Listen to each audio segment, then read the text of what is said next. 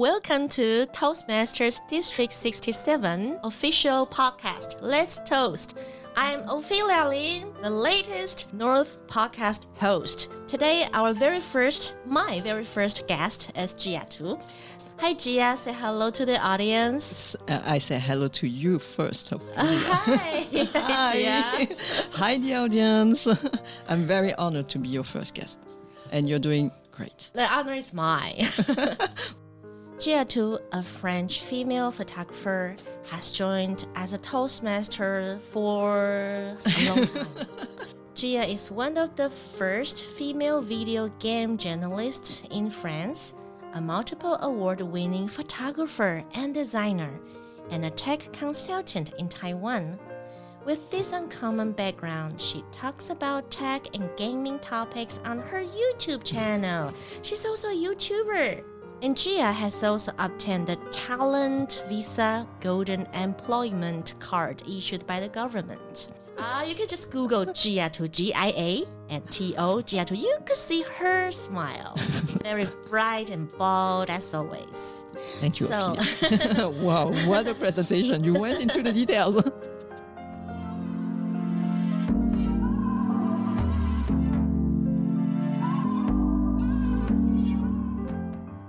My first question will start from what makes you start making gaming videos on YouTube?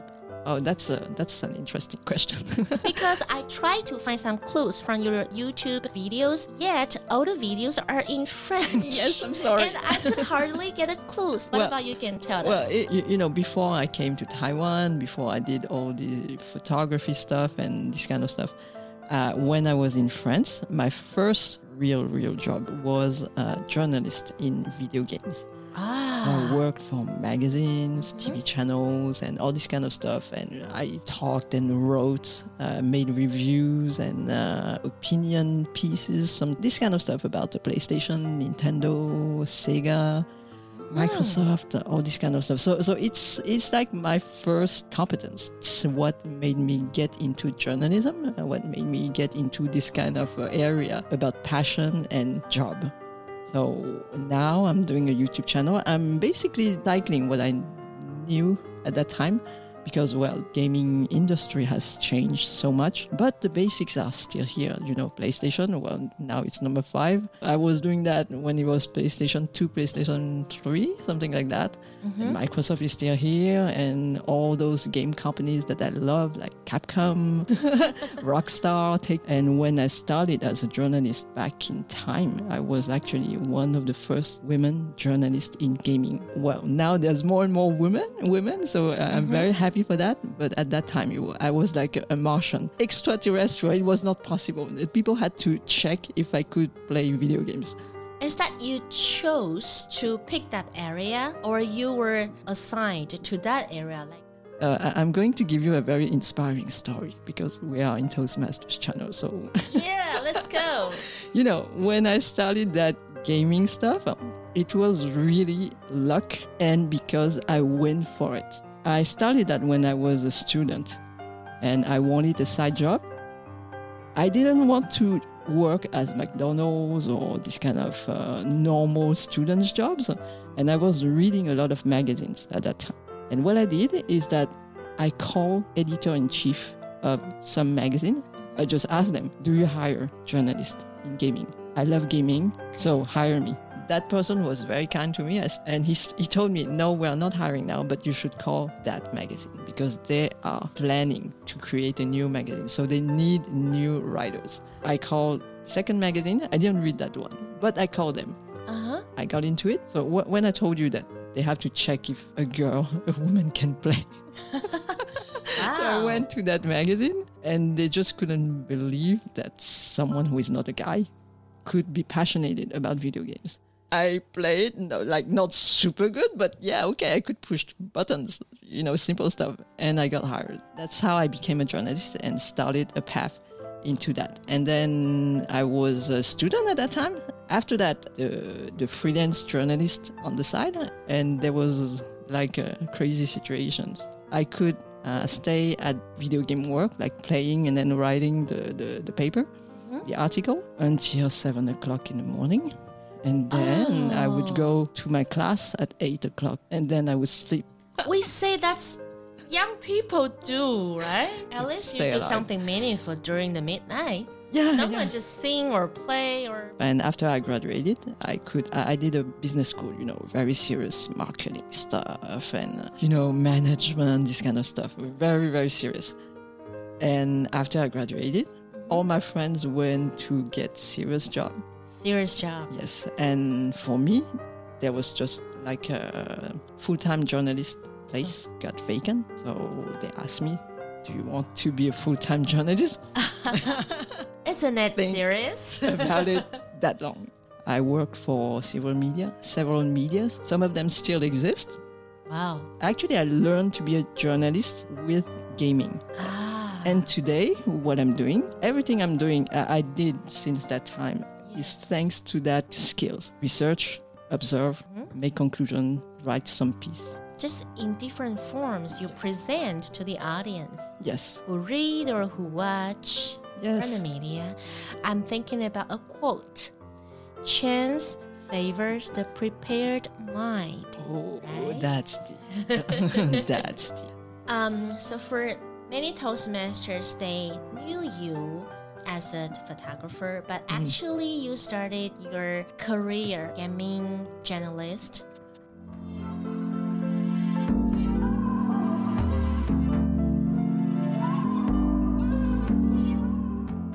My next question after you stay in Taiwan, could you share a typical working day of yours?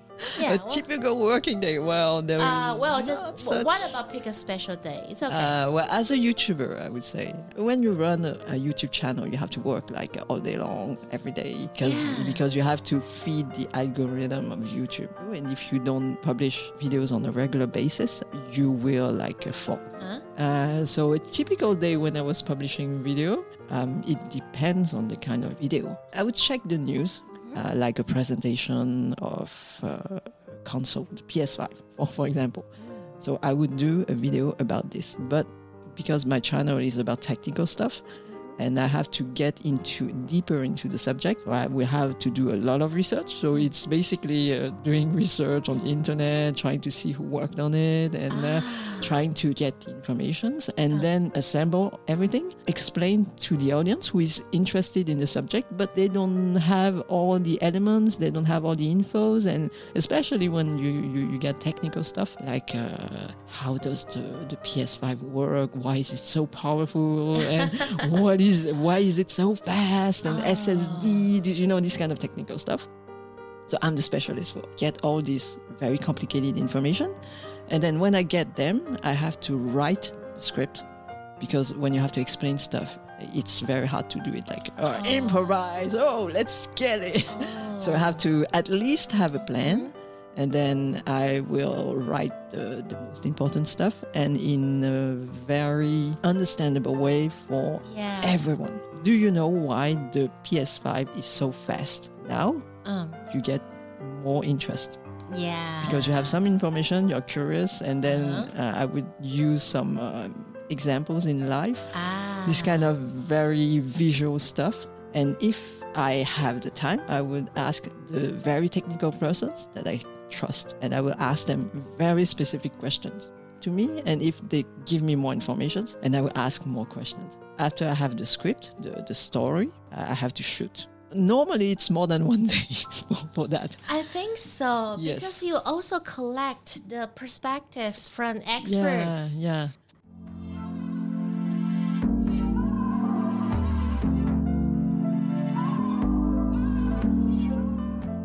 Let's approach the next question. With your special background involving various areas like photography, designing, gaming, journalists, uh, what are the advantages and what are the difficulties you have encountered? I mentioned that uh, being a woman in this kind of field is Oh. quite difficult. Well, for, for, for gaming, obviously, because the majority are guys. And they don't see women as equal. That's the sad truth. Even now. Even now, but it's not as it was when I started. There is still this kind of men- mentality that's really, really make, makes me sad. I would say that uh, for YouTube, I didn't expect so much work. I spent a lot of time learning stage of the video creating process. and editing. Yeah, editing. Then after that, I had to learn how to work with the videos. It's about having a good image of the, the thing I'm talking about, Ah. but then also a good image of myself. And filming myself was a real difficulty. And Really? But you look very natural in a video. that, that's only the end result. You only see the take where it's Really? okay. That um, when we watched a video like a one hour Yeah.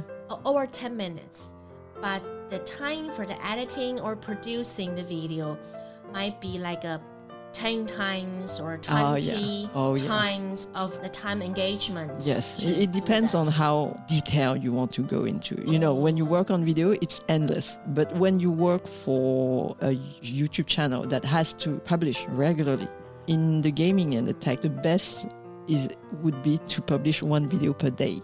In the gaming space, some of the YouTubers in France they publish two times a day.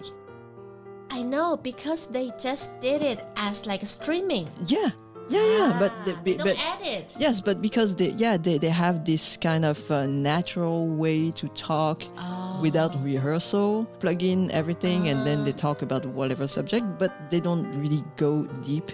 So I, I, I'm really not that smart in my. I have to do Ah. Research style. and Ah, oh, yeah, different. different style.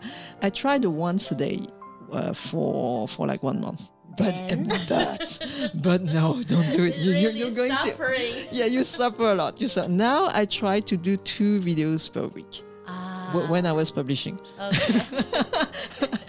If you're really good, like you're, you're Toastmasters, like you, you speak without the ah, the, or, or the uh, and all these like hesitations, you do it like in one click. You can go very fast. But if you're a perfectionist, like you don't like to listen to yourself, you know, it's Uh-huh. really hard to watch watch yourself. You, you know that. I, I'm pro- uh, like no, not for you. I don't, know. I don't take videos you know, myself. When you do the speech contest and you Uh-huh. ask someone to take a video Oh, of I you see. and then you have to rewatch it in order to see where you can improve really no you see that you see that all the Toastmasters in District 67 in Taiwan, I believe some of them might create their YouTube channels soon or they have created them. Um, actually, I did it when my daughter was one year old. Actually, I read the storybooks. Oh Um, I took the video, opened the book, and read the pages. There are some noise around. When I was editing the video and the sound, that's two tracks. oh The yeah video track, I recording my description of content of the storybook and put them together oh. into a new video and I upload them on my YouTube channel. I, I did it like a five or six videos. then I just quit. it took me time. For a full-time mom, it's, it's really yes occupied. yes yes. but Yeah. but you, you you did something Yeah, so for those who want to uh, make videos or even like do podcasts in the future, actually these tips are still very useful for Toastmasters. Yeah, but you, you still learn something because I'm sure that you, you learn how to manage the, the sound, Yeah. how to record, how to how to do the editing. So it's not it- it's not lost. it takes time. It takes time to, to make progress or Yes. it makes time to collect my works on the channel. Yes, yes, that that's actually one of the main axes uh, Ah. of my my YouTube development is how to be more e- efficient. You, I told you that uh, I had to publish one video per day, Uh-huh. but if you want to reach that kind of uh, efficiency, you have to know exactly what to do. Have your camera set exactly what it is, so you don't have to reset the lighting and the camera every time. It's uh, my camera. Well, uh, my camera was plugged into my computer. I know that if I switch on my camera, my computer go on that setting, it's ready to go. Sound exactly the same, and then I had my editing techniques. This is uh, uh, the editing stuff is going to be very technical. I, I will not I will not explain that, but Alright. you have to learn how to do the tricks, uh, where to be efficient, and what kind, what type of video you can do very fast. This is the this is the, the hardest part, I think. to, to to return to your question. uh, yeah, no matter the techniques or the tips or even the time, everyone should practice mm-hmm. to be better or perfect. yes, it takes less and less time when you practice. I really. believe what you talked or your conversation will be very beneficial for many Toastmasters.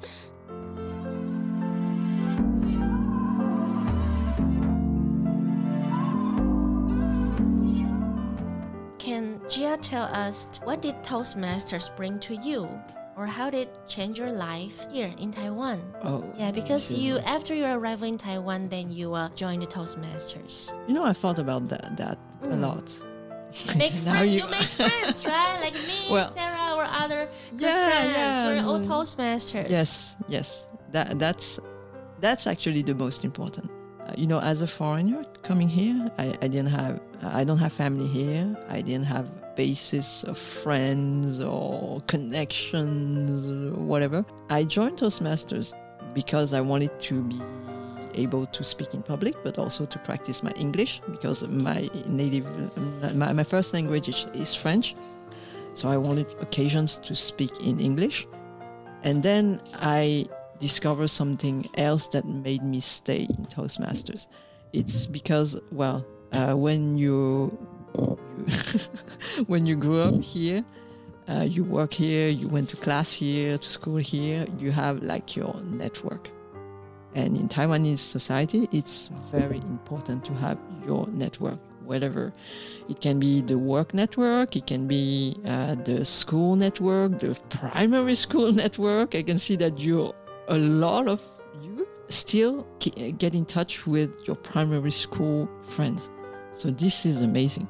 Th- This this is Oh. not so Oh. common in, in France. Actually, Really? no, I didn't know that. no, no, no, no, no, no. And You mean the connections between people in Taiwan are closer or easier Yes. to reach the people you knew or you might know? Yes, yes, of course. It's uh, it's it's uh, you, you don't know it because you're you're Taiwanese and Yeah, it's that's very where nat- it's very that's where you natural live in. and our daily lives. You know, Facebook always jump out those notifications like, uh, "We recommend someone you might knew or you want to make me Yes, friends." I yes, but- refuse them always.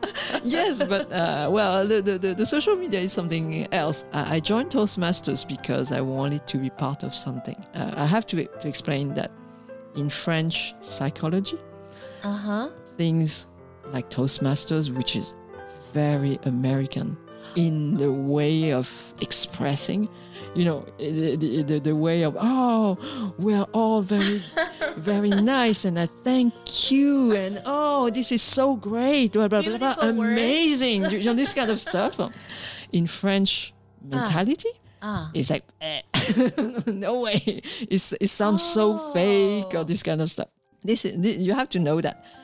So when I Okay, when I I know discovered it now. when I discovered Toastmasters, I was at the beginning a little bit like I I was on on the defensive. Like, okay, come on, I'm not very making uh, American like amazing to everybody, but it's but it's part of the game. It's uh, now now I I just uh, uh, the Toastmasters experience opened opened my mind Huh? a lot and it's a way to know a lot of people a lot of interesting people a lot of quality people because most of us uh, no, there is no one toastmasters like another one. It's like a, so it's so various. But there is one common thing that i could see in every toastmasters that i had met. I didn't meet all, all of you but i can see that you're all willing to improve something in your life, whether it's public speaking, English, or yourself, or to be in service of other people, or to to to to live a better life. It, there- is this this energy to be a better person, and it- it's like a common denominator of all the Toastmasters. Not the, the, the, there is the public speaking and the English and this yes, but this is just a framework. And I stayed Ah. because it was a good way to know nice people, intelligent people, people who are willing to be better. And this is not in all organizations. It's like uh, it, it's really rare. As a foreigner, you know, it's very hard for me to make friends in other circumstances. You know, I don't have a school network. At work, I didn't really have friends when I, I work as a, a full-time job uh, somewhere. Mm-hmm. It was very serious. I didn't want to hang out with the people at work. Really, I. But in Toastmasters, you know, I'm very happy to go to outings and. Uh, uh, vacations, parties, parties and events. Yes, and it is always like super organized. Like the people in Toastmasters, like, okay, you want to do a party? Oh, blah, blah, blah, blah, blah, blah, blah. Oh, yeah, yeah everything is at Just come, get, have fun. Sounds like the you reach the spirit and the virtue from Toastmasters system. Even you, we are all from different cultures mm-hmm. or countries, and perhaps in the beginning you feel like a little bit or sort of like not that fit in this kind of system, but after all, yes. you make friends mm-hmm. and you meet people, yes. you met people, yes. nice people, good people, and you enjoy yes. the journey in yes. Toastmasters. Yeah, I told you that it took me a long time to, to be a real member. Yeah, I because see. I was kind of observing, coming as a guest, like a very, very long time. Every time I went to a meeting, I had 30 seconds to introduce myself, uh-huh. this kind of stuff. When I when I joined, I was I, I knew the people. So I, I knew the people at Legacy and the people at Legacy knew me. So I was comfortable to join when I joined. Yeah, and I wanted true. to be part of of the thing. I when I joined as a member, I stayed member for a long time before being an officer in the officers team. It took me like a few years. No regrets, really no regrets. Toastmasters is being there since almost the beginning when I was in, in Taiwan. Mm. That's the thing that make me makes me the, the, the saddest. Can you can we say this is the saddest? It's okay. Yes. um, because those people from clubs, they are they mean more than friends to you, closer to family yes. to you, right? Yes. Oh. Really heartwarming and heartbreaking at the same time because I'm going to leave uh, very soon you know we will we, we're we're always friends. You have so many friends from taiwan. Yes. And perhaps one day i'm not very sure like which time we could have the international convention in paris. They, they did it. They did it but they canceled it. Oh. Because of I the know, covid. Two years ago